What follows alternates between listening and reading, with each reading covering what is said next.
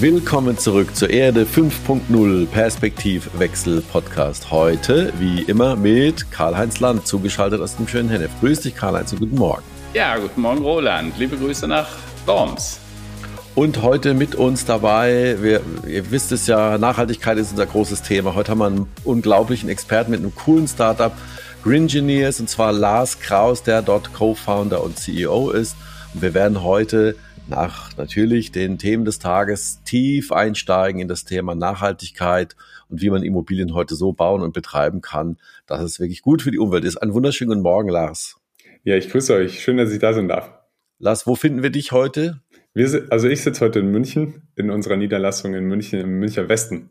Na dann, schöne Grüße in den Süden. Ja, starten wir doch einfach mit den Themen des Tages. Karl-Heinz, du hast dich sicherlich wie immer gut vorbereitet. Ich habe also es gibt, es sind ja wieder Sachen passiert in den letzten Tagen, wo man wirklich die Hände beim Kopf zusammenschlagen kann. Schieß los, ich bin ja. gespannt. Ja, also neben dem Krieg in der Ukraine und der Co äh, Corona-Krise fast vergessen, Frankreich hat am Sonntag mhm. gewählt, also mhm. versucht zu wählen. Unsere Nachbarn, ähm, nach der Wahl ist das Einschwören auf den 24. April angesagt. Es kommt zu Stichwahlen, denn bei der ersten Runde der Präsidentschaft Präsidentschaftswahlen in Frankreich landete ja. Amtsinhaber Macron mit 27,8 Prozent, dann doch knapp mhm. vor der mhm. Rechtspopulistin Le Pen mit knapp 23 Prozent der Stimmen. Was mich schier fertig macht, ist, wie ja. leicht es für Rechtspopulisten zurzeit in Europa ist, große Teile der Bevölkerung mit ihren ja, nationalistischen und fremdenfeindlichen Parolen für sich zu gewinnen. Das ist erschreckend. Mit Le Pen in Paris würde Europa massiv geschwächt, äh, ich glaube sogar beschädigt. Naja, dann die zweite Schlagzeile, auch traurig, ein steiler Karriere und dann ein steiler Absturz. Äh, wir nannten, wir kannten sie nur kurz. Anne Spiegels Karriere äh, in den vergangenen Jahren war sehr steil. Ähm, mit ihrem Herzensthema der Familie hat sie überzeugt, auch durch ihre Offenheit. Aber ähm, vor der Flut im Ahrtal wäre sie vermutlich besser beraten gewesen, sich politisch auf dieses Thema einzustellen. Ähm, die Übernahme scheinbar zweier Ministerien war das Anfang vom Ende und die A-Katastrophe brach ihr dann das politische Genick als Bundesfamilienministerin. Schade eigentlich, äh, weil sie war eigentlich ja. sehr sympathisch. Und bisschen, bisschen unglücklich gelaufen, würde ich mal sehr, sagen. Sehr, sehr unglücklich gelaufen. Und ich muss sagen, man hat förmlich mit ihr gefühlt. Aber ganz ehrlich, ich finde den Schritt dann doch nicht so verkehrt. Ähm, naja, und aber aus der äh, Rubrik unpopulär ähm, gibt's noch was, nämlich äh, schwere Waffen für die Ukraine. Ähm, der ukrainische Botschafter in Berlin verlangt für den Kampf gegen den russischen Aggressor die Lieferung von schwerem Kriegsgerät von Deutschland. Äh, die FDP-Verteidigungsexpertin äh, Agnes äh, Strack-Zimmermann unterstützt die Forderung und sagt, Scholz, Scholz könnte hier eine Ladehemmung haben. Ähm, und äh, sie äußert auch Vermutungen, warum das so ist. Ähm, wir sollten aber im Rahmen unseres Perspektivwechsels auch mal drüber nachdenken, was denn mit Waffen passiert, wenn die in falsche Hände kommen. Also denk mal mhm. an Syrien, was ist da mhm. passiert? Mhm. Ähm, zum Beispiel in diesem Falle in die Hände der prorussischen Volksmilizen. Ja, seit 2014 kämpfen die ja in den Volksrepubliken Donetsk und Lugansk. Äh, und damit gegen die regierungstreuen Einheiten. Also die kämpfen eigentlich gegen die Ukraine und vermutlich haben genau diese Milizen den Krieg sogar ausgelöst. Ähm, also das ist alles nicht so einfach, wie es oft scheint. Ne? Mal eben, nee. wir liefern Waffen, so einfach ist das nicht. Ja, und das sind so die drei wichtigsten Themen jetzt mal aus dem Tag. Ja, also zum, zum äh, Thema Anne Spiegel ist tatsächlich, also einfach traurig, ist einfach richtig unglücklich gelaufen, kann man nicht anders sagen. Ähm, wenn man, äh, sagen wir mal, aufgrund familiärer Situation oder Schlaganfall des Mannes und das ist ja alles vollkommen verständlich. Da hätte man auch einfach sagen können, ich mache das jetzt, das mhm. ist so und so. Meine Staatsminister, äh, die kümmern sich darum, ich zeige mhm. Präsenz, ich bin erreichbar, ja. fertig aus. Dann kann man sich immer noch überlegen, ob das mhm, ja. die richtige Priorisierung ist, aber dann hat sie zumindest das klar geregelt. Aber dann einfach so traurig und auch medial ungeschickt abzutreten. Das ist also wirklich sehr, sehr, sehr traurig. Was man schon sagen muss, also so, so sehr ich Sympathien dafür sie hege äh, ähm, und natürlich äh, politisch, ich weiß nicht, wie firm sie war, weil sie so eine steile Karriere gemacht hat. Aber zwei Dinge gehen aus meiner Sicht gar nicht. Erstens, der Schlaganfall ihres Mannes war 2019. Das liegt schon ein bisschen zurück. Ne? Also mhm. sind äh, mehr als zwei Jahre. Also zum Zeitpunkt des Unglücks in der A. Und das Zweite ist, sie hat dann auch einfach ein paar Mal nicht die Wahrheit gesagt. Ne? Und mhm. da muss man mhm. sagen, äh, wir sind es vielleicht von der Politik gewöhnt, dass sie nicht immer die Wahrheit sagt oder auch manchmal durch Weglassen äh, lügt. Ähm, aber in dem Falle, ich finde, da müssen die sich, also Politiker müssen sich da an andere Qualitätsstandards gewöhnen und auch daran, dass man sie an dem, was sie sagt, dann misst. Und mhm. insofern muss ich sagen, selbst die Grünen, ihre Freunde, haben ja dann ihr scheinbar dazu geraten, zurückzutreten. Ja, ja. Viel, viel ereignisreiche Zeiten, Mensch. Äh, wie sieht's denn bei dir aus, Lars? Äh, hast du alles so Themen des Tages vielleicht aus eurem Bereich? Ähm, erneuerbare Energien, Fördermittel, EEG, irgendwas in der Richtung, wo du sagst, Mensch, das ist für uns relevant und das ist für uns so ein wichtiges aktuelles Thema? Ja, also wir betrachten sogar tatsächlich die alle drei angesprochenen Themen jetzt auch mit. Wir haben die Debatte mit dem Urlaubsthema. Mhm. Ich als Gründer bin natürlich jetzt nicht gewollt, für vier Wochen in Urlaub zu fahren und würde das wahrscheinlich auch kaum rechtfertigen können, sagen wir es mal so, vor allem in einer frühen Gründungsphase noch von einem Unternehmen. Aber grundsätzlich ist natürlich für uns hochinteressant, was in der Immobilienwirtschaft gerade passiert, weil es wirklich ein Umbruch ist, der da jetzt gerade vollzogen wird, mhm. weil einfach die Energieknappheit in allerlei Hinsicht, also sei es jetzt Gas, Öl oder Rohstoffknappheit zusammenkommen und auf einmal Immobilienwirtschaft denkt und auf einmal versteht, dass die Ressourcen endlich sind. Und egal, ob das jetzt die Kreislaufwirtschaft ist oder die Autarkie von großen und kleinen Immobilien bis hin zu dem Thema, oh, auf einmal kann die Stahlproduktion nicht weiter fortfahren, weil die Stahlproduktion eingestellt wird, weil der Energiepreis so hoch ist und auf einmal Unternehmen wie also sagen wir es mal so, ohne jetzt Namen zu nennen, große Generalübernehmer und Unternehmen auf einmal die Baustelle stoppen, weil sie sagen, sie können kein, wenn sie mhm. keinen Stahl kriegen, dann können sie einfach nicht weiterbauen. Also mhm. es ist einfach ein sehr, sehr großer Umbruch, der jetzt passiert, ja. der natürlich unglückliche Hintergründe hat, aber auch ganz andere Beschleunigungsgründe hoffentlich aufdeckt, weil es kann natürlich mhm. auch daraus entstehen, dass die Politik dann sagt, aufgrund auf Geldmangels in der Wirtschaft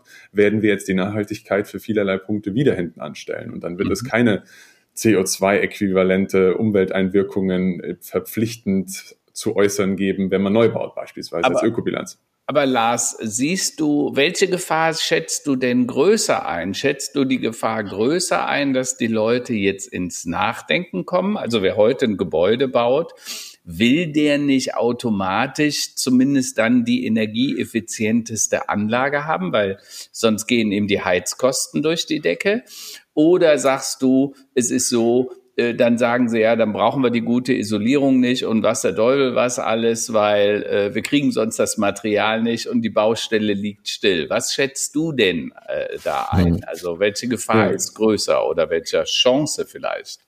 Also ich sehe auf natürlich als gerade auch als Unternehmer überall große Chancen. Das ist ganz, ganz wichtig zu sagen mhm. und dass es auf jeden Fall eine sehr positive Entwicklung ist, dass Unternehmen weniger Gas verbrauchen wollen und mhm. es auch verstanden wird auf einmal, dass eine Ölheizung nicht durch eine Gasheizung zu ersetzen ist, sondern bitte mit etwas anderem, wie eine ja. Gasheizung beispielsweise. Und deswegen sehe ich da ganz, ganz große Chancen. Mhm. Nur ist halt eben hier das Potenzial da, dass die Aufklärung in der Gesellschaft gut funktionieren kann, dann, wenn auch die Gesellschaft versteht, es gibt nicht nur eine Photovoltaikanlage und eine mhm. Holzbauweise, die Immobilienprojekte nachhaltig machen, sondern mhm. wenn wir hier die Aufklärung schaffen und die Politik dann die richtigen Fördermaßnahmen trifft, dann funktioniert auf jeden Fall dieser Wandel hin dahingehend sehr, sehr gut. Und auch mhm. dann diese Potenziale aufzudecken. Nicht überall macht eine Luft-Wärme-Kopplung Sinn für einen, mhm. ich sag jetzt mal, Wärmepumpe. Also das ganz Klassische, was jetzt in Deutschland schön weit verbreitet ist, das mhm. funktioniert im Norden von Deutschland ganz gut.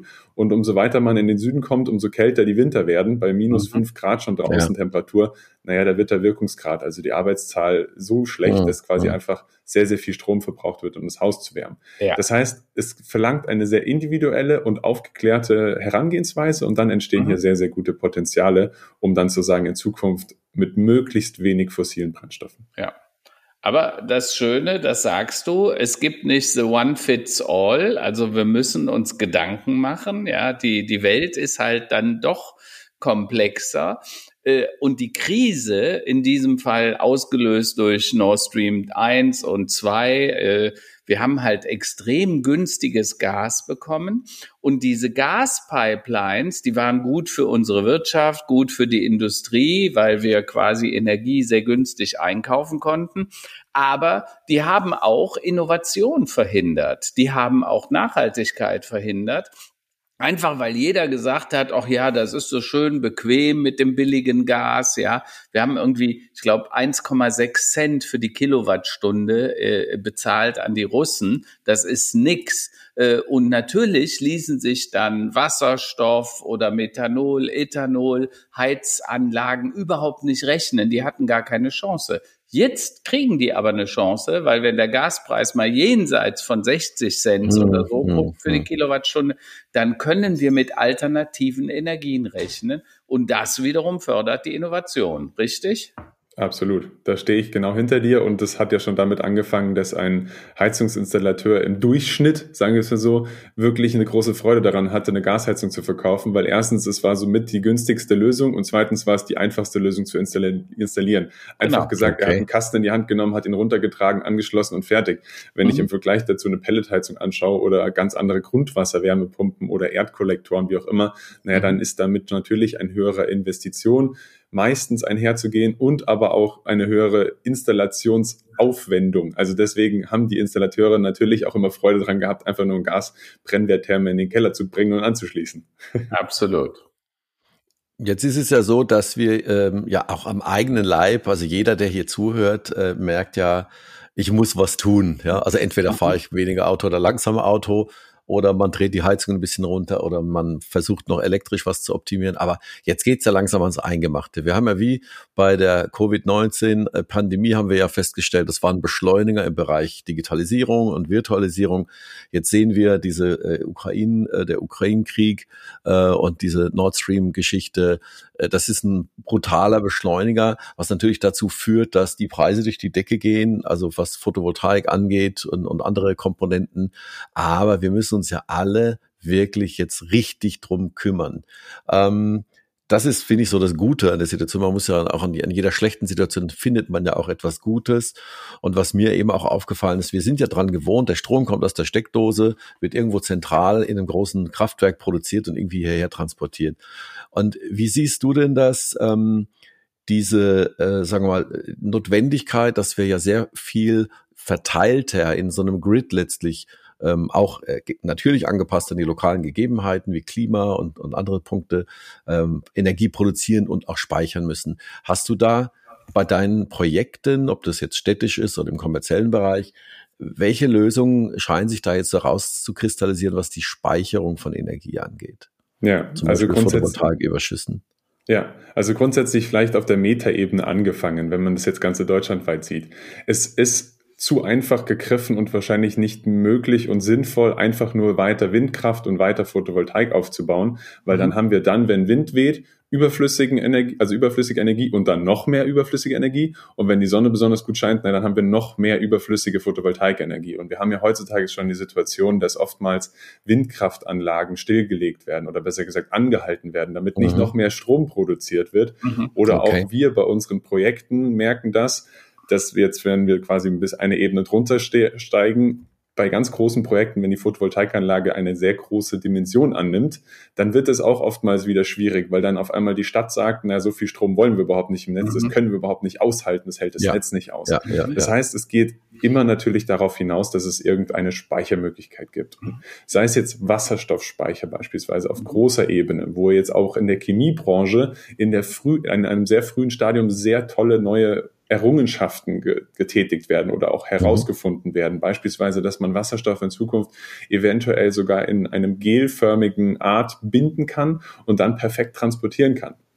weil mal für kurz für die Realität gesprochen, wir schaffen es in Deutschland nur einstellige Prozentanzahlen an Wasserstoff ins Gasnetz einzuspeisen, weil ansonsten der Wasserstoff einfach viel zu, ja, un, also das, das Gasnetz an sich ist zu undicht, sagen wir es mal so mhm. einfach gesprochen dafür, okay. um noch mehr Wasserstoff einzufügen. Übrigens, das heißt, vielleicht, Lars, kurz eine Erklärung für die Zuhörer, weil das finde ich immer äh, wichtig, dass der Zuhörer das versteht eine Stromleitung ist eigentlich wie eine Wasserleitung. Die muss immer voll sein, nur wenn mhm. die voll ist, fließt der Strom. Du kannst also die Spitzen nicht irgendwie wegfangen. Du musst am Ende dann einen Verbraucher haben, der das abnimmt, oder du verbrennst den quasi durch hohe Widerstände, die dann den Strom wegmachen. Aber das ist wichtig. Das heißt, das macht diese Verteilung, von der du gerade sprichst, Lars. Es reicht halt gar nicht, wenn man an einer Stelle ganz viel Photovoltaik und an der anderen ganz viel Wind.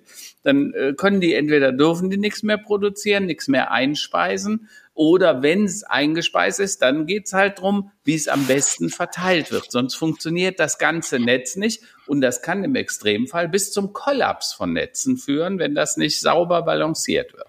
Absolut richtiger Punkt und ich stehe da genau hinter deiner Aussage. Also grundsätzlich fürs Verständnis, es muss quasi immer irgendwo ein Abnehmer da sein. Und wenn mhm. eben das Netz es nicht hergibt, dann muss es gespeichert werden. Genau. Und deswegen diese Notwendigkeit von neuen, innovativen oder auch altbewährten, innovativen Herangehensweisen, die eine ökologische Möglichkeit für Stromspeicherung sorgen. Mhm. Sowohl von den Batterien, sagen wir es mal so, Lithium-Ionen-Batterien, die eine Berechtigung haben, weil sie sehr leicht sind, klein sind, perfekt für die Auto für den Automarkt, sagen wir es mal mhm. so, hergestellt werden können, müssen wir dann aber auch verstehen, hier sind die Ressourcen auch extrem rar. Also das heißt, wir mhm. würden es ja gar nicht schaffen, alles in Lithium-Ionen-Batterien zu speichern. Das heißt, mhm. wir müssen mehrere Technologien parallel nutzen. Also sagen wir es mal so, von der Metaebene, die ich gerade angesprochen habe, Wasserstoff zu produzieren. Es gibt in der Nordsee schon eine Insel, da ist die komplette Photovol also Photovoltaik und vor allem Windenergie überflüssig, die da ist, in Wasserstoff umzuwandeln und die wird dort umgewandelt und bespeist dann quasi das komplette Nahverkehrnetz mit mhm. Wasserstoffbussen, mit Wasserstofftaxis und, und, und. Mhm. Das ist, heißt, auf der Metaebene gibt es diese Wasserstoffmöglichkeit. Auf der Autoebene, wo es ganz, ganz leicht ist, gibt es die Lithium-Ionen-Batterien mhm. oder irgendwann vielleicht sogar Graphen-Akkus oder wie auch immer, was mhm. in die Richtung dann mhm. Neues, Tolles kommt und vielleicht sogar bald die, die Flüssigbatterien, also die Flüssigbatterien, so wie sie jetzt sind, nur dann als Fest Stoffkörper, Lithium-Ionen-Batterien, die dann aber ein bisschen anders sind. Und jetzt aber in diesem ganzen mittleren Feld, beispielsweise in Einfamilienhäusern, aber auch in Bürogebäuden, da können wir so viel andere Möglichkeiten noch nutzen, sei es der Methanspeicher oder der Wasserstoffspeicher, aber auch Flüssigsalz, also beispielsweise, da gibt's jetzt so eine Minerallösung, Batterien mhm. oder Akkus, die brauchen mehr Platz, die sind zu schwer für ein Auto, die sind aber perfekt mhm. für ein Einfamilienhaus und schonen mhm. extrem die Ressourcen, weil seltene Erden drin sind. Also da mhm. gibt es unterschiedliche Hersteller schon, die diese Salzwasserbatterien herstellen mhm. und damit schaffe ich es auch zwischen 10 und 15, 20, 30 kW Speicherung für ein Einfamilienhaus perfekt abzudecken. Und dann gibt es inzwischen ja auch schon die Wasserstoffmöglichkeiten für Einfamilienhäuser. Also auch das haben wir schon mal implementiert in ein Einfamilienhaus, dass eben die überflüssige Photovoltaikenergie aus dem Sommer als saisonaler Speicher durch diesen Wasserstoffspeicher mit in den Winter genommen werden kann. Mhm. Das heißt, wenn wir uns jetzt, um da jetzt nicht zu tief einzusteigen, wenn wir uns in dieser saisonalen Speicherung von einem Einfamilienhaus befinden, wenn wir uns in der großen Wasserstoffnutzung von den großen überflüssigen Energiemengen durch große Windparks, große Photovoltaikparks befinden und die richtigen Lösungen verteilt auf die Themen, wo sie notwendig sind, wie Lithium-Ionen, nicht im Keller vom Haus, sondern im Auto beispielsweise oder in kleinen Elektrogeräten. Durch diese Verteilung und durch diese Speicherung und neue innovative Ideen, die da auf den Markt kommen, schaffen wir es wahrscheinlich, die überflüssige Energie zu speichern und dann können wir noch mehr Photovoltaik und noch mehr Windenergie bauen, um das dann eben gut auszupuffern und auch ja. Wasser, Wasserkraftwerk und, und, und. Ich hätte jetzt gerne mal einen Perspektivwechsel eingeworfen. Bitte. Ich, ich werfe mal die These in den Raum, dass eigentlich kein Energieversorger der, der, der Republik ein Interesse daran hat, das irgendwie zu unterstützen und voranzutreiben. Und zwar A, weil sie natürlich enorme Kosten haben, um ihr Netz entsprechend umzubauen und B, weil natürlich ja, ihnen auch potenziell Geld verloren geht. Das ist ja, das, mhm. man sieht das meines Erachtens sehr, sehr, sehr gut an diesen ganzen Photovoltaikanlagen mhm. und den ganzen Gesetzen, die da sind, mhm. hat eigentlich meine These momentan keiner wirklichen Interesse daran, dass die Menschen den Strom selbst produzieren, selbst mhm. verbrauchen ähm, sondern ich habe immer den Eindruck, man möchte es den Menschen so schwer wie möglich machen. Ich weiß nicht, wie es bei Firmen aussieht. Mein Nachbar hier, der ist, die haben ein 125-jähriges Unternehmen, äh, Firma Schuch, die machen Lampen mhm. äh, so Industriebeleuchtung, der hat Hallen, große Hallen, der hat zum Teil ein Jahr lang die Photovoltaikanlage auf dem Dach gehabt, durfte sie nicht einschalten, weil die Genehmigung noch nicht da war, obwohl mhm. alles geplant und Dingens und offiziell war. Mhm. Was, äh, Lars, wie, wie, siehst du das und Karl-Heinz, äh, mhm. ist da äh, der politische Wille oder sagen wir so ähnlich wie in der Automobilindustrie hat man ja auch den Eindruck, äh, man will das nicht anders, mhm. Mhm. weil ansonsten andere Interessensgruppen davon ja. nicht, äh, sagen wir, zu ich viel würd, Veränderung erfahren werden. Wie ich würde gerne erst an den Lars geben und dann kommentiere ich das noch. Gerne. Also grundsätzlich würde ich sagen, bei Photovoltaik befinden wir uns jetzt nicht mehr ganz in dieser Vorreiterrolle, die man einnehmen muss, um eine Photovoltaikanlage zu installieren. Die Hürden sind auch schon herabgeschraubt worden, gerade bei Einfamilienhäusern oder auch bei größeren Projekten wurde ja beispielsweise ursprünglich mal beim Einfamilienhaus 10 kW Peak an Leistung auf dem Dach mhm. nur als so grobe Richtlinie eingesetzt, damit man sagt, okay, wenn es größer wird, dann musst du andere Richtlinien beachten und dann wird es teurer oder wie auch immer. Auch das hat man schon hochgeschraubt. Das heißt, die Hürden wurden runtergeschraubt. Das heißt, es ist attraktiver geworden, gerade bei der Photovoltaik, aber wir wissen es ja als Green Engineers. Es sind so viele innovative Ideen. Ich habe gerade vom Wasserstoffmanagementsystem für Einfamilienhäuser gesprochen oder geschlossene CO2-Kreisläufe durch CO2 in BHKW verursacht, wieder in Wasserstoff, mit Wasserstoff kombiniert zu Methan umgewandeltes Methan wieder zu verwenden und alles, was an Wasserstoff reinkommt, ist auch noch aus einer grünen Energiequelle, wie auch immer. Also bevor ich jetzt in diese innovativen Ideen einsteige, es geht darum, zukunftssichere Immobilienprojekte zu schaffen aus unserer Sicht der Green Engineers. Und was bedeutet zukunftssicher? Das bedeutet, ich mache mir Gedanken, was möchte ich erreichen? Was macht mein Immobilienprojekt oder meine Immobilie, Unternehmensimmobilie oder auch Privatimmobilie nachhaltig? und was bin ich bereit dafür einzugehen. Und ja, wenn es dafür Wege gibt, die komplexer sind, dann bin ich sie doch trotzdem bereit einzugehen, wenn ich ein klares Ziel vor Augen habe. Das heißt, Hürden werden immer bestehen, wenn man nicht den absoluten Mainstream geht. Natürlich wird es noch ein bisschen dauern, bis das 100% Mainstream ist, vielleicht aber auch nicht mehr so lang, wie wir denken. Aber wenn es so Hürden gibt, dann bin ich der absoluten Meinung zu sagen, dann können wir sie doch trotzdem irgendwie meistern. Und wenn ich dadurch einen finanziellen Mehraufwand habe, dann muss ich schauen, kann ich mir das leisten, natürlich. Mhm. Aber wenn ich dadurch einen Mehraufwand habe oder sage, es gibt sowas wie Fachplaner fürs Nachhaltige oder es gibt eben Unternehmen, die mich dabei unterstützen, die mich strategisch unterstützen oder wie auch immer mhm. andere Punkte, dann kann ich diese Hürden minimieren und habe aber mit meinem klaren Ziel vor Augen auf jeden Fall diese Chance, nachhaltiger zu werden und damit zukunftssichere Immobilienprojekte zu verwirklichen. Ja. Und das ist auch so ein bisschen das, was ich sagen. Also erstens, äh, es gibt innovativere äh, Stadtwerke und weniger innovative. Mhm. Also in Köln beispielsweise äh, die reine Energie habe ich erlebt als relativ innovativ. Äh, ich möchte nicht sagen sehr innovativ, auf jeden Fall sehr schon vorne führen. Und die setzen zum Beispiel seit Jahren auf kleine Blockheizkraftwerke, also dezentrale Systeme. Und das ist ja auch so ein bisschen was in den Aussagen vom Lars mit durchschwingt. Wir müssen dezentraler werden, weil das Netz selber kostet ja auch Energie, ne? also sowohl in der Erstellung als auch im Betrieb. Da gibt's immer Schwund, es gibt ja einen Widerstand äh, im elektrischen Netz. Das zweite ist, deshalb sind dezentrale Dinge so anzustreben und die setzen sich auch heute schon in größeren Projekten mit Wasserstoff oder auch mit Ethanol und Methanol. Lars, du hast das vorhin angesprochen, weil äh, Methanol ist ein hervorragender äh, äh, Energiespeicher, der eine noch deutlich höhere Energiedichte hat wie Wasserstoff als solches. Und äh, beim Speichermedium geht's immer um die Energiedichte. Wir hatten das mal ähm, bildlich dargestellt. Ich habe gesagt, ein Liter Diesel wiegt etwa 900 Gramm.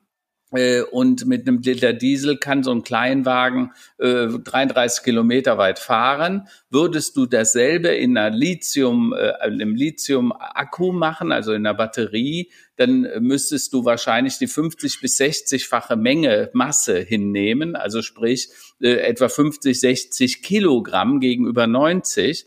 Äh, ähm, gegenüber einem 900 äh, Gramm.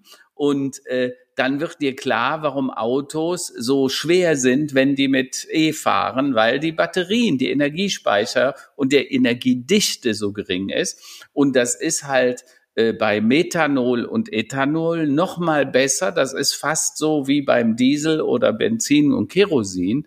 Äh, und theoretisch kannst du alles daraus machen.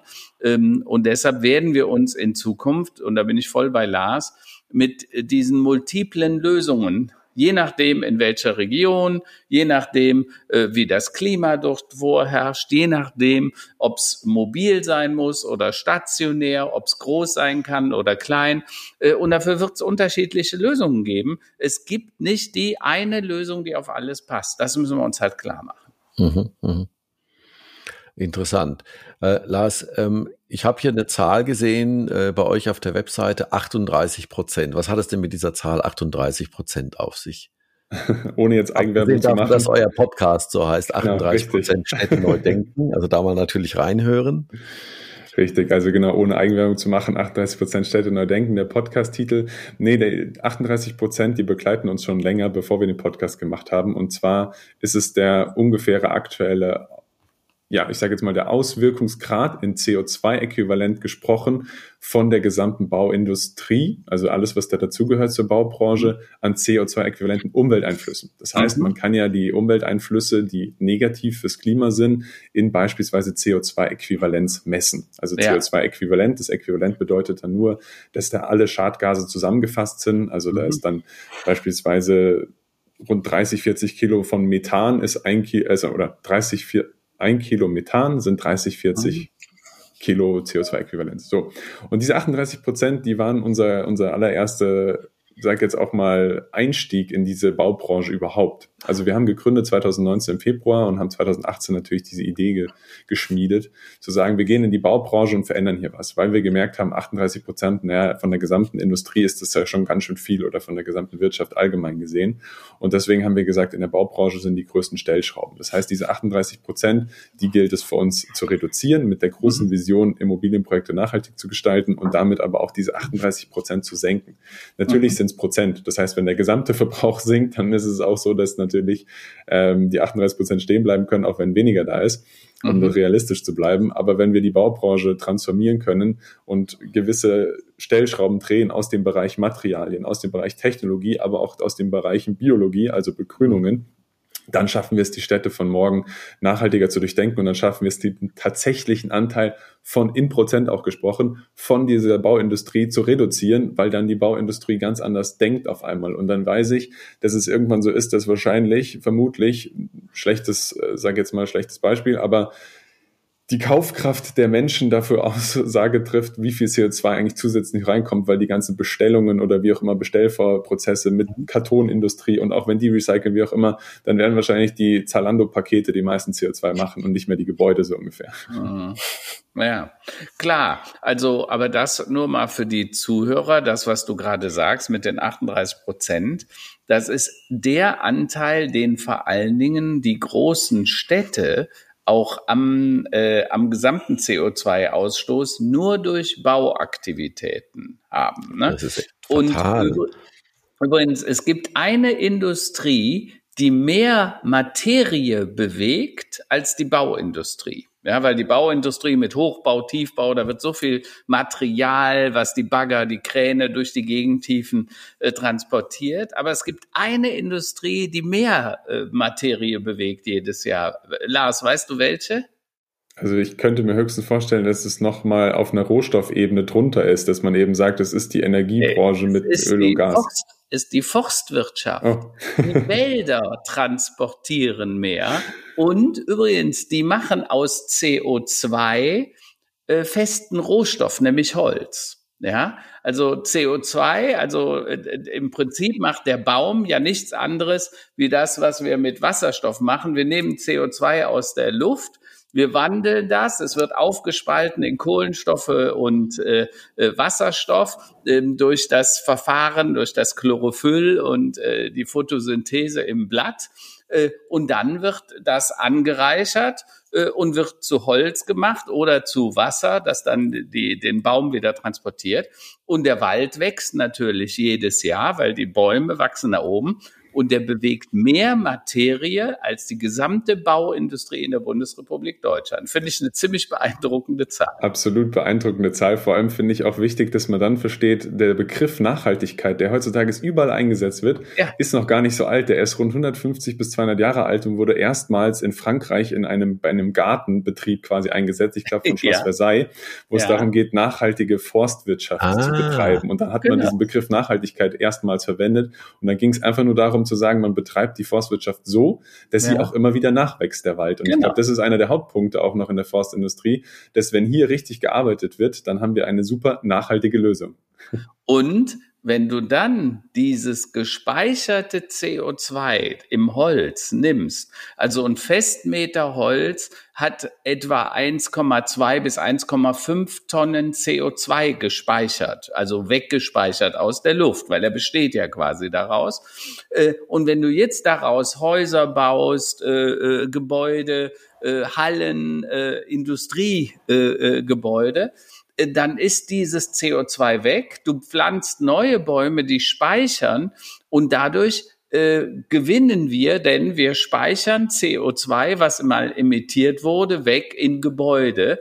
Äh, und deshalb ist das so nachhaltig. Problem ist nur, dass im Moment leider Holz als Baustoff auch recht gefragt ist. Jetzt kommt noch die Ukraine-Krise dazu. Russland hat uns viel Holz geliefert in der Vergangenheit. Ja. Deshalb haben wir heute auch Holzpreise, die teilweise um 50, manchmal sogar 100 Prozent über denen vom vor dem Ukraine-Krieg liegen, richtig?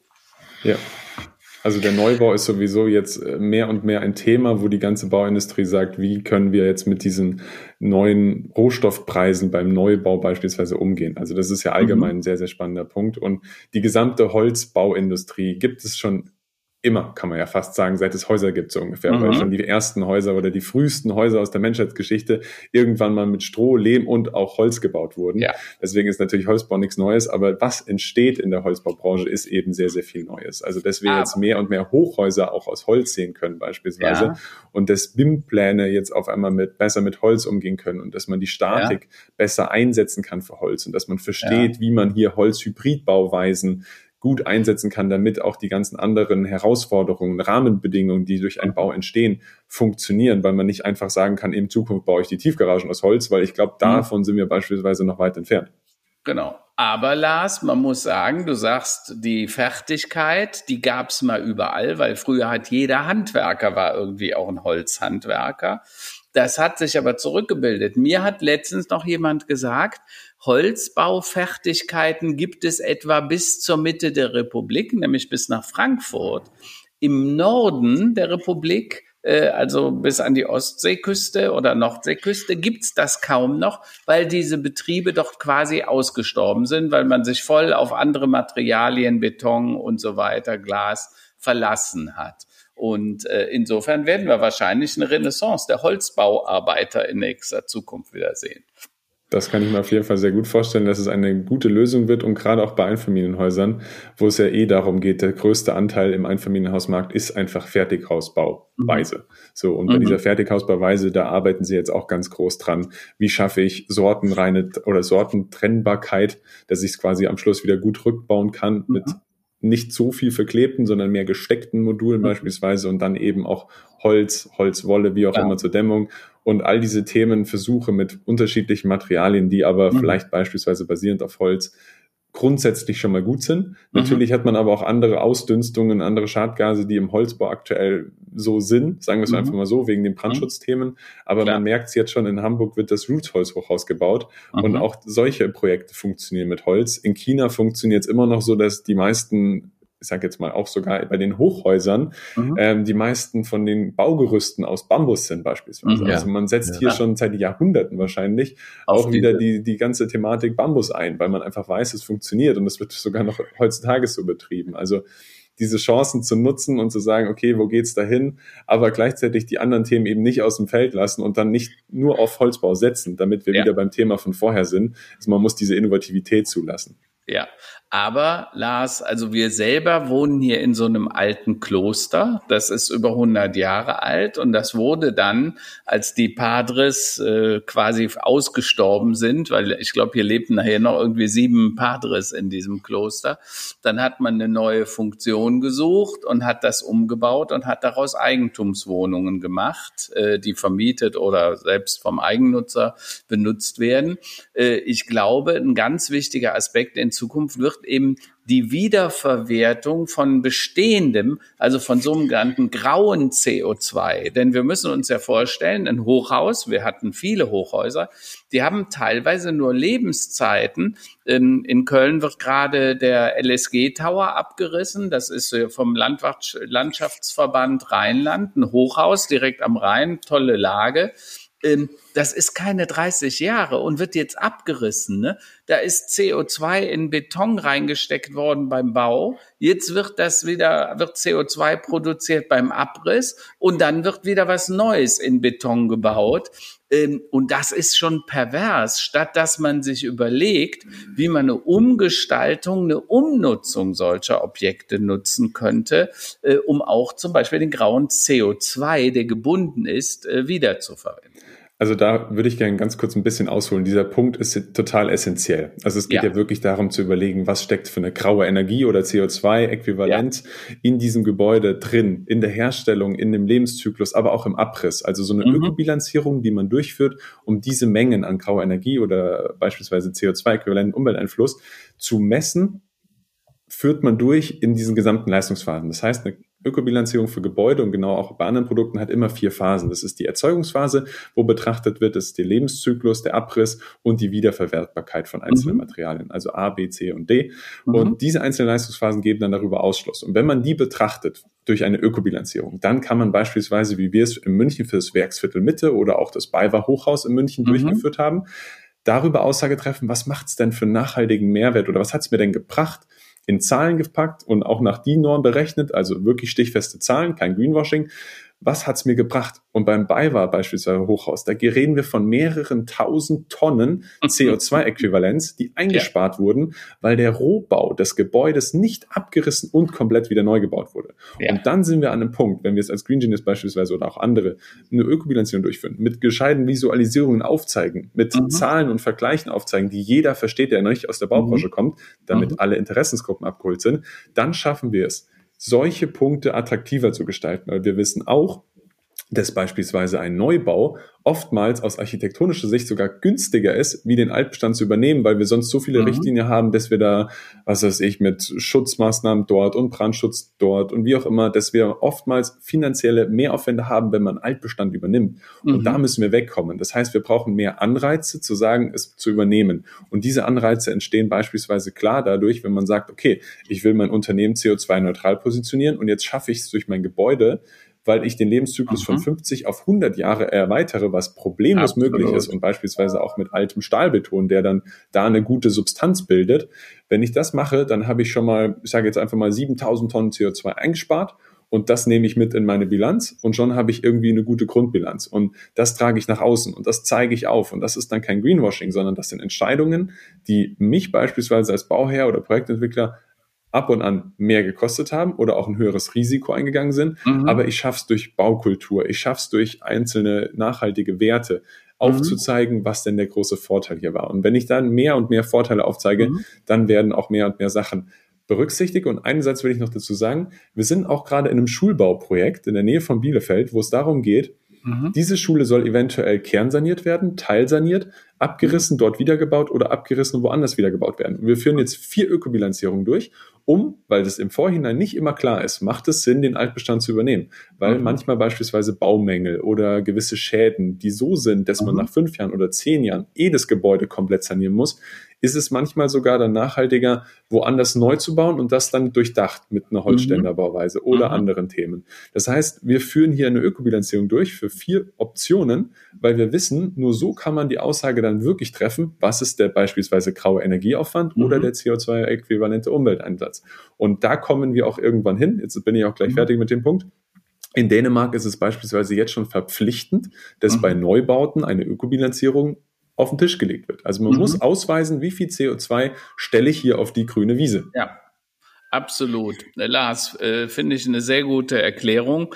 Übrigens, an der Stelle sollten wir nicht die Rolle der Politik unterschätzen weil sie die Rahmenbedingungen vorgeht. Wenn du Dänemark erwähnst und sagst, die müssen eine Ökobilanz quasi schon beim Bauantrag mitliefern, das finde ich genau den richtigen Weg. Im Zweifelsfalle, so wie du es gesagt hast, müsste man ja auch überlegen, ob man nicht Vergleiche dazu legt. Was wäre, wenn Lösung A, Neubau, Abriss, Umfunktion ähm, und die letzte Geschichte, Letzte Woche ist etwas ganz Wichtiges im Parlament geschehen. Wir wohnen ja hier in einem, äh, im, im, in einer alten, im alten Kloster äh, und das steht unter Denkmalschutz. Es war damals verboten, Photovoltaik aufs Dach zu machen, weil man gesagt hat, das äh, liegt hinter dem Denkmalschutz zurück, also das Thema Energie und Nachhaltigkeit. Mhm. Seit letzter Woche gibt es ein neues Gesetz, das das genau anders regelt, dass man nämlich sagt, auch bei Gebäuden mit Denkmalschutz darf man die Nachhaltigkeit, sprich theoretisch könnte man wahrscheinlich heute auch über äh, Photovoltaikanlagen äh, auf solchen Gebäuden nachdenken. Und ist natürlich ein ganz wichtiger Punkt, weil hier im Kloster, wir haben eine riesen Dachfläche, äh, die man natürlich sehr sinnvoll nutzen kann an der Stelle vielleicht ganz wichtig. Also ich bin zum Beispiel, wir sind ja neutrale Berater. Das heißt, wir, wir nutzen unsere Position zu sagen, macht eine Photovoltaikanlage hier Sinn? Macht sie keinen Sinn? Wie groß sollte sie sein? Wir verkaufen ja keine Photovoltaikanlage. Das heißt, bei dem Punkt bin, sind wir auch relativ oft auch kritisch. Also klar, mhm. man weiß, es gibt Projekte, wo beispielsweise durch Denkmalschutz das Dach geregelt ist und auch mhm. wenn es jetzt gekippt wird, wie auch immer, dann will man ja nicht diese klassischen Module auf dem Dach, sondern dann sollte man wirklich gut beraten sein und überlegen, wie schaffe ich dieses Dach nicht zu ja, einfach unschön und unattraktiv mhm. zu gestalten, um trotzdem mhm. das zu verwenden. Natürlich ist oftmals dann ein gewisser finanzieller Mehraufwand damit verbunden, zu sagen, ich finde jetzt eine passende Lösung. Aber oftmals sind wir beim Denkmalschutz in den sogenannten Biberschwanzziegeln. Das sind so diese Halbrunden, die so kleine, mhm. quasi mhm. halbrunde Ziegel sind. Die kennt man auch ganz oft von, von den Dächern von denkmalgeschützten Gebäuden. Und auch dafür gibt es beispielsweise schon Dachziegel-Photovoltaikanlagen. Also da ist es dann im Dachziegel integriert und es fällt kaum auf. Das Dach wird wahrscheinlich ein bisschen mehr glänzen und wirkt ein bisschen kunststoffartiger als vielleicht der ganz klassische Biberschwanzziegel. Ja, Aber auch ja. hierfür gibt es schon die Möglichkeit. Und wenn man diese Möglichkeiten kennt, also wenn man hier viel mehr Aufklärung in die Gesellschaft reinbringt, es gibt nicht nur das große schwarze Modul, mhm. sozusagen das rechteckige, sondern es gibt auch farbige Module. Es gibt Module für die Fassade. Es gibt Module, die passen sich an die Dachziegel an. Also die sind mhm. Dachziegel. Das mhm. ist nicht nur das von Tesla, was Elon Musk auf den Markt gebracht hat. Da gibt es andere, die waren da schon früher dran. Und aber diese Möglichkeiten zu sagen, wie schaffe ich es denn, dieses Gebäude ganzheitlich zu betrachten, weil ein Denkmalschutz ist ja nicht immer schlecht. Grundsätzlich geht es ja auch ums Stadtbild. Es geht Aha. um Themen. Solange man dann, wenn man drin wohnt und wie auch immer und finanziell davon betroffen ist, dann ist oftmals eine andere Herangehensweise natürlich spannender, weil man sagt, boah, das wird ja sonst nur teurer. Aber eine Kultur und eine Nachhaltigkeit in Einklang zu bringen, ist aus unserer Sicht auch immer sehr, sehr wichtig.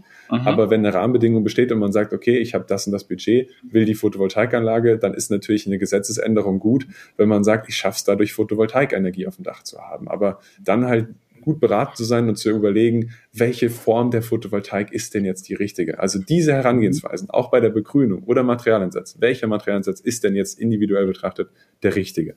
Mhm. Okay. Da, da würde ich, äh, habe ich eine Frage. Also Karl-Heinz, du sagtest so äh, schön, es gibt nicht dieses One Size Fits All. Also es gibt ja. weder für den, für sagen wir mal äh, existente Immobilien oder Einfamilienhäuser oder auch äh, Gebäude oder öffentlich, also äh, Wirtschaft, äh, Businessbereich, Büro, Fertigung, Fabriken, aber auch natürlich öffentliche Gebäude. Das ist eine riesen Bandbreite. Ja. Ähm, Gibt es denn ich meine, ich sehe jetzt mal auf der einen Extremseite Green Engineers, ihr macht die super Beratung für diese High-End-Projekte und diese breiten, diese großen Projekte. Und dann sehe ich, sag mal, den Energieberater für den Endverbraucher, der uns quasi erzählt, wir müssen da eine Stromsparglühbirne reinschrauben. Gibt's denn eigentlich in der Mitte so eine Art Baukastensystem, wo man ähm, oder eine Beratungsmöglichkeit, wo sich ein, ein äh, Eigenheimbesitzer oder äh, informieren kann, jenseits, sagen wir mal, äh, ja, so einer typischen, äh, klicke ich mir meine Photovoltaikanlage zusammen. Gibt es dort mit dem ganzen Thema Gebäudeökobilanzierung, Produktberatung und, und überhaupt Nachhaltigkeit in Gebäuden, gibt es da schon Plattformen, die du empfehlen kannst? Also grundsätzlich erstmal noch für die, für die Aufklärung, das, was wir tun. Wir haben auch Einfamilienhausprojekte, die ein sehr, sehr niedriges Budget ansetzen und wir fühlen uns in jedem Projekt wohl, wo der Wunsch mhm. aufkommt, nachhaltig zu bauen. Das heißt, okay. auch mit wenig Budget, in kleinen Rahmenbedingungen, mhm. uns ist ganz, ganz wichtig, es gibt keine hundertprozentige Nachhaltigkeit, sondern mhm. wir versuchen in den Rahmenbedingungen, auch was Budget betrifft, alles betrifft quasi, uns auszutoben und zu sagen, wir optimieren hier die Nachhaltigkeit, weil nur so schaffen wir es, möglichst viele Bauprojekte natürlich auch nachhaltiger zu gestalten. Aber der Punkt, den du ansprichst, ist ein ganz, ganz wichtiger Punkt.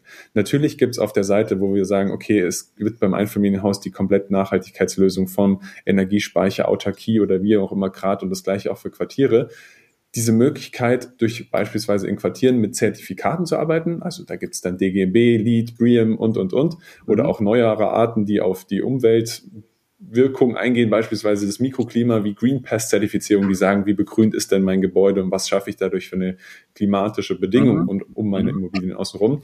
Und dazwischen befinden wir uns ja da, dass wir sagen, wir bräuchten etwas, was an den Baustoffen ansetzt. Beispielsweise mhm. das, was wir gerade mit BayWa Baustoffe erarbeiten. Wir wurden bei BayWa Baustoffe letztes Jahr schon hinzugezogen, nachdem wir Sternenhochhaus ökobilanziert haben, wurden wir von mhm. BayWa Baustoffe angefragt und mit denen erarbeiten wir gerade im Workshop-Charakter eine Aussagekraft darüber, welche einzelnen Bauteile und Baustoffe welche Nachhaltigkeit haben. Und wenn wir auf dieser Ebene sind, dann brauchen wir keine 100.000 Euro mehr für eine mhm. Zertifizierung für ein Gebäude, was ja dann beim mhm. Einfamilienhaussektor überhaupt keinen Sinn macht.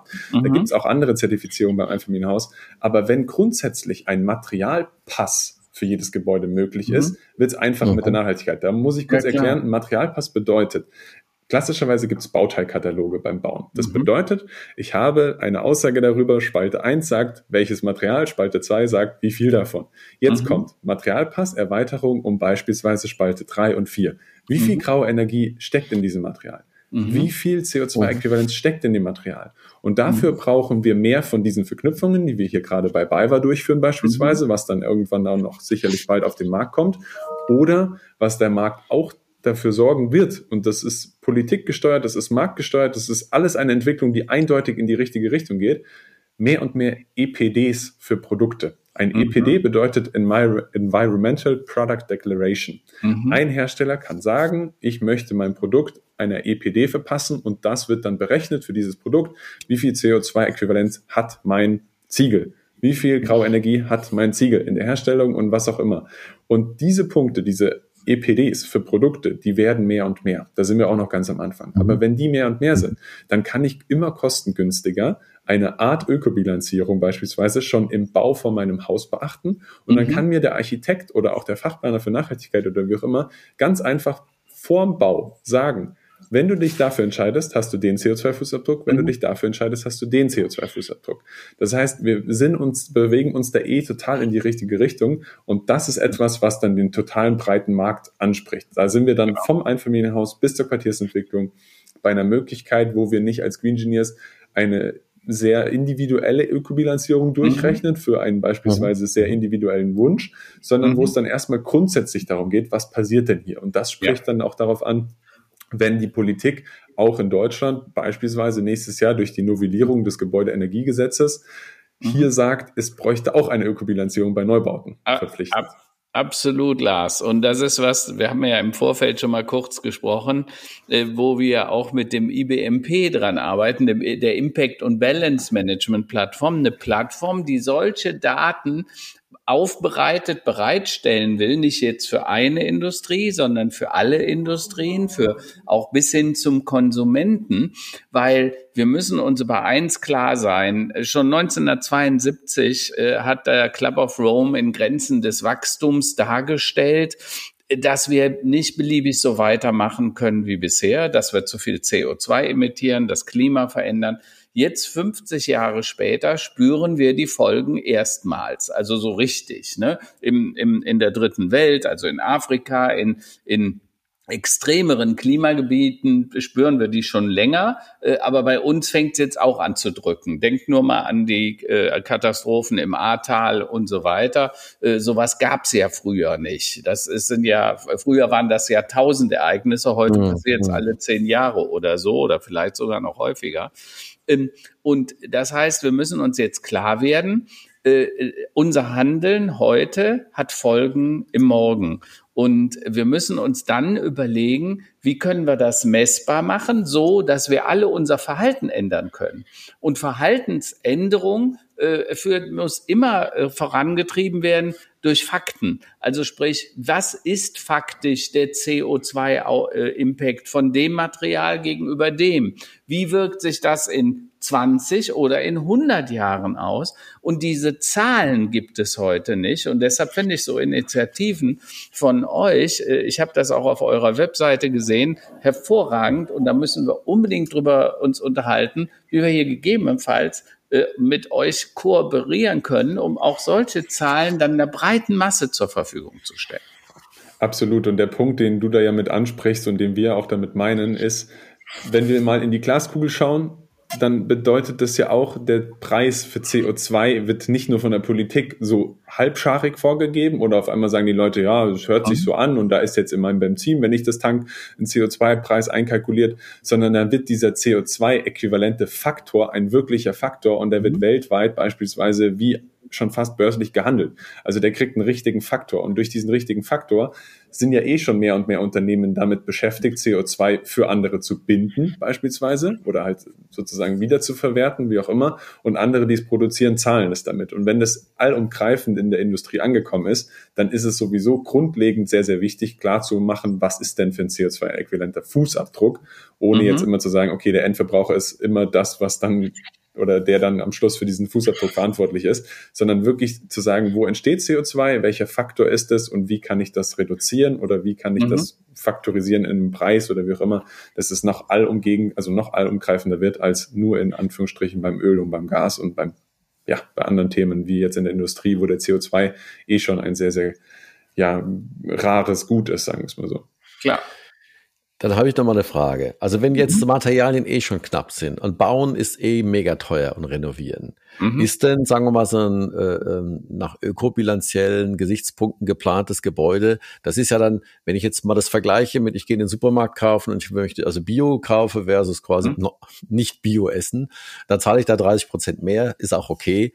Mhm. Ähm, ich gehe mal davon aus, dass ein äh, ökobilanziell perfektes Haus natürlich auch um ein Vielfaches teurer ist als ein, ein, mit, sag mal, ein, ein, ein böses Haus, ja, mhm. mit hohem äh, CO2-Fußabdruck. Äh, ähm, ist das so? Erste Frage. Und zweite Frage, wann kommen wir denn dahin? Was denkt ihr denn, dass das quasi das normale, äh, dass das quasi so demokratisiert für alle. Das ist, mhm. wir, wir sehen ja jetzt schon äh, Bio-Essen äh, bei Aldi und bei anderen Discountern. Also es wird ja auch zur Normalität. Mhm. mhm. Wie, wie seht ihr so den, den Marktverlauf? Sind wir jetzt in so einer äh, Innovationsfrühphase äh, für Innovatoren oder sind wir da schon äh, Richtung Normalität unterwegs? Also rein aus der Finanzwirtschaft heraus gesehen, glaube ich, sind jetzt die Preise eher hochgetrieben worden durch Verknappung mhm. und durch andere Punkte und nicht unbedingt durch die Nachhaltigkeit an sich. Aha. Also grundsätzlich auch aus ökobilanzieller Sicht, ein nachhaltiges Haus wird sicherlich nicht nur weil es nachhaltiger ist, aus ökobilanzieller Sicht teurer werden.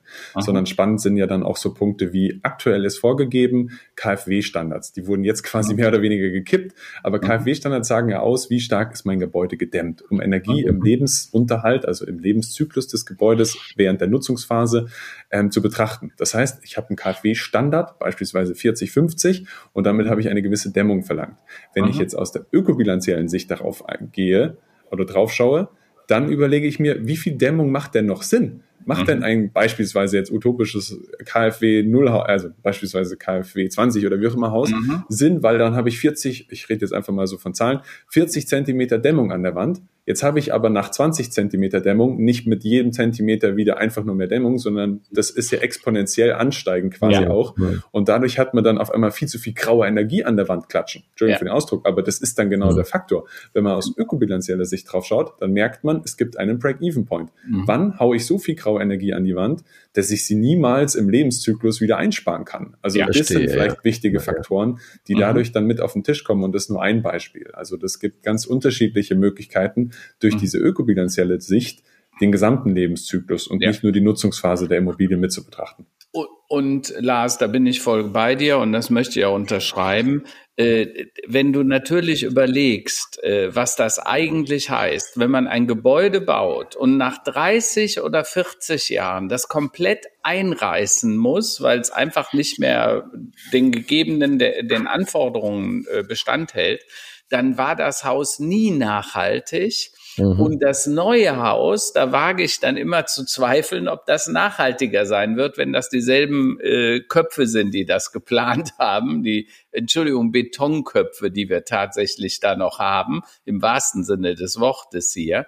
Ähm, äh, ich persönlich glaube, dass das, was Lars gesagt hat, hybride Bauweisen, wo ich dann sage, okay, ich habe einen bestimmten Kern, den erhalte ich, ich werde vielleicht ein paar Wände rausnehmen und so weiter, gestalte um, um eine andere Nutzung hinzukriegen. Und nach außen mache ich vielleicht ein Holzständerwerk und mache Balkone und dann kann das ein extrem attraktiver Bau werden, den gestern keiner haben wollte, äh, mhm. mit ganz, mit einer ganz anderen Energiebilanz. Und deshalb äh, ich bin bei ähm, Lars. Ich glaube nicht, dass ein nachhaltig geplantes Haus teurer sein muss oder wesentlich teurer als ein weniger nachhaltig, weil man auch mit ganz anderen Stoffen, also ich denke zum Beispiel an Putz aus Lehm, ja, das ist mhm. jetzt kommt zunehmend extrem nachhaltig, gut fürs Klima, äh, auch kommt oft aus der lokalen Gegend, also keine weiten Transportwege äh, und ist äh, extrem äh, angenehm im Raum. Ja,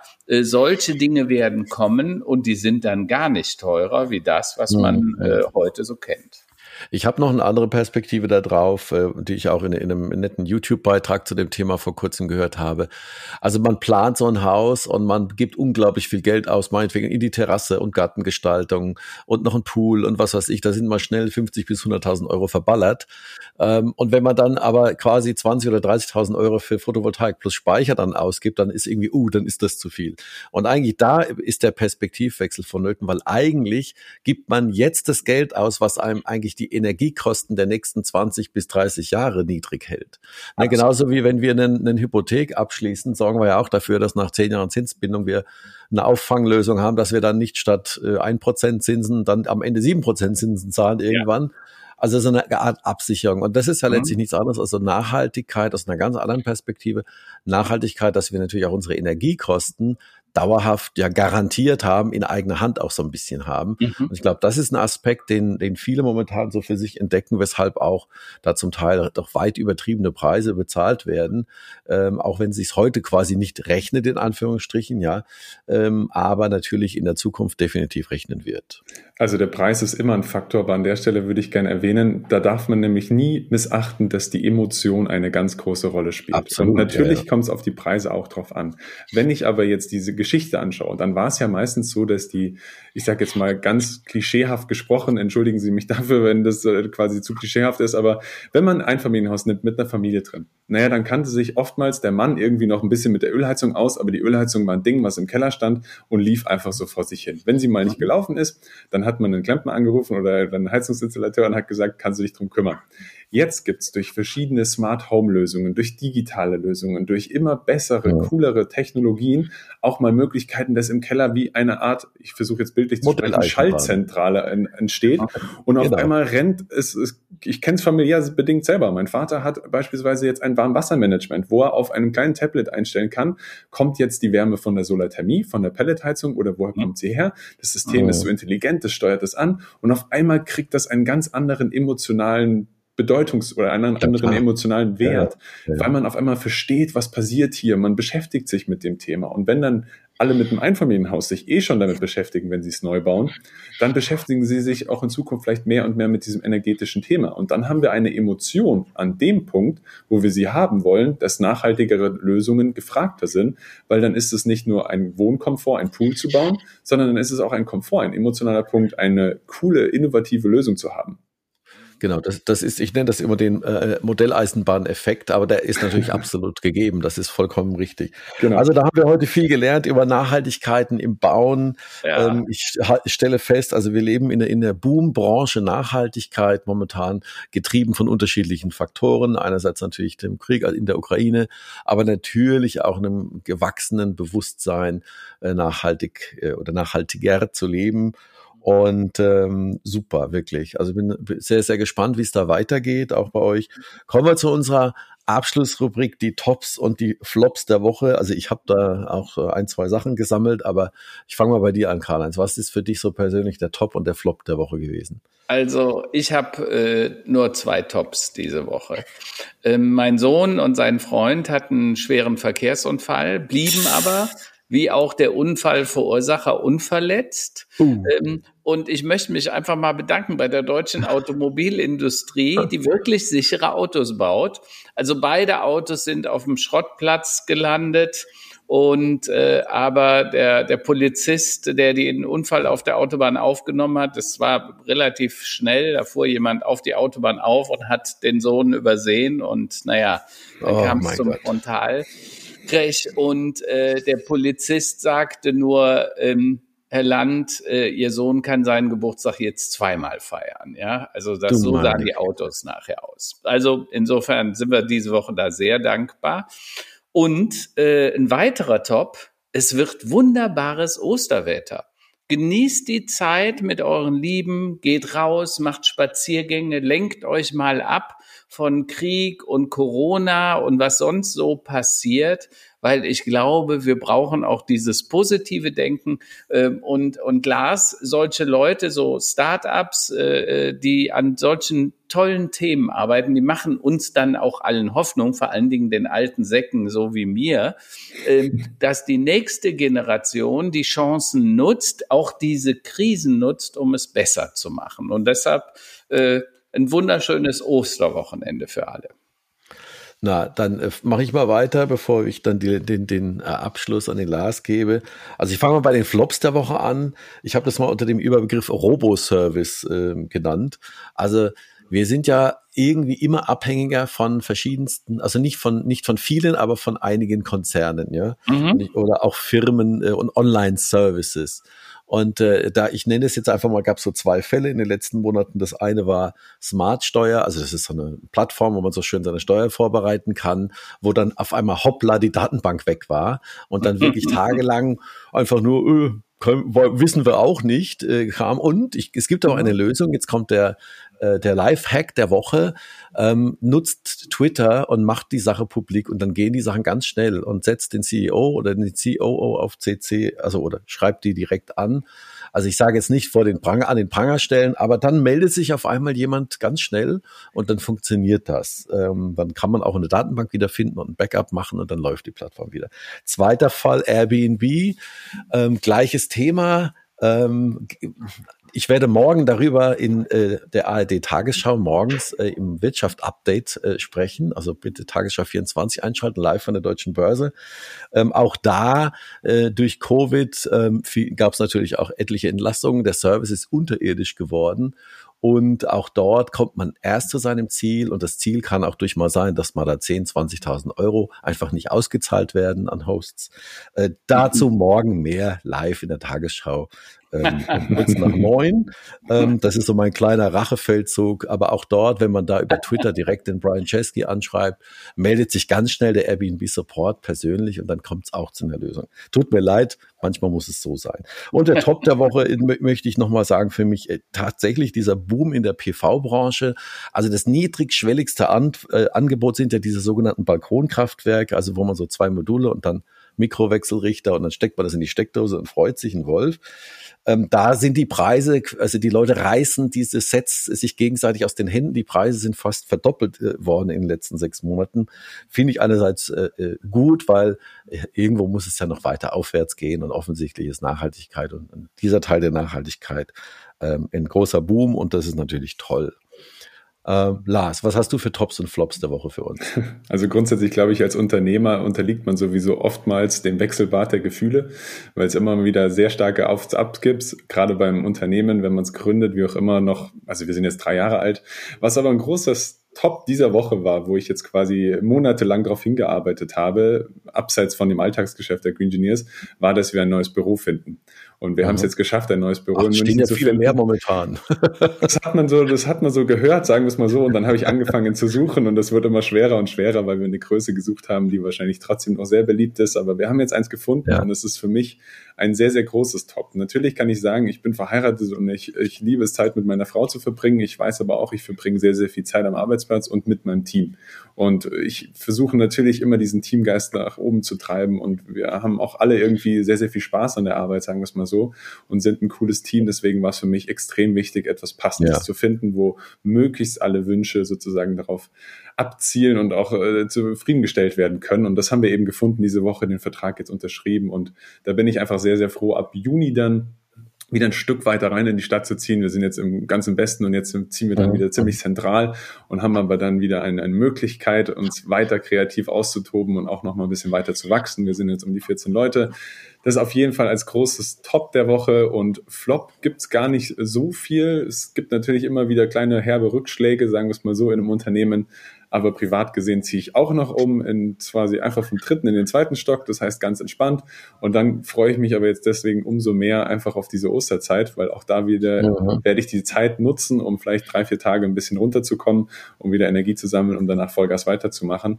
Und mit diesen schönen Wetterprognosen und fürs Fahrradfahren und Wandern für Ostern, ja, freue ich mich natürlich auch sehr, sehr drauf und freue mich aber jetzt auch drauf, dass wir hier den Podcast gemacht haben, als kleines, als kleinen weiteren Top der Woche, weil ich es eben eben genauso wichtig finde, dass wir über diese Punkte sprechen. Und auch wenn ich jetzt heute natürlich viel gefragt wurde und aus meiner Perspektive erzählen durfte, es inspiriert mich immer wieder extrem in solchen Austauschen mit drin zu sein.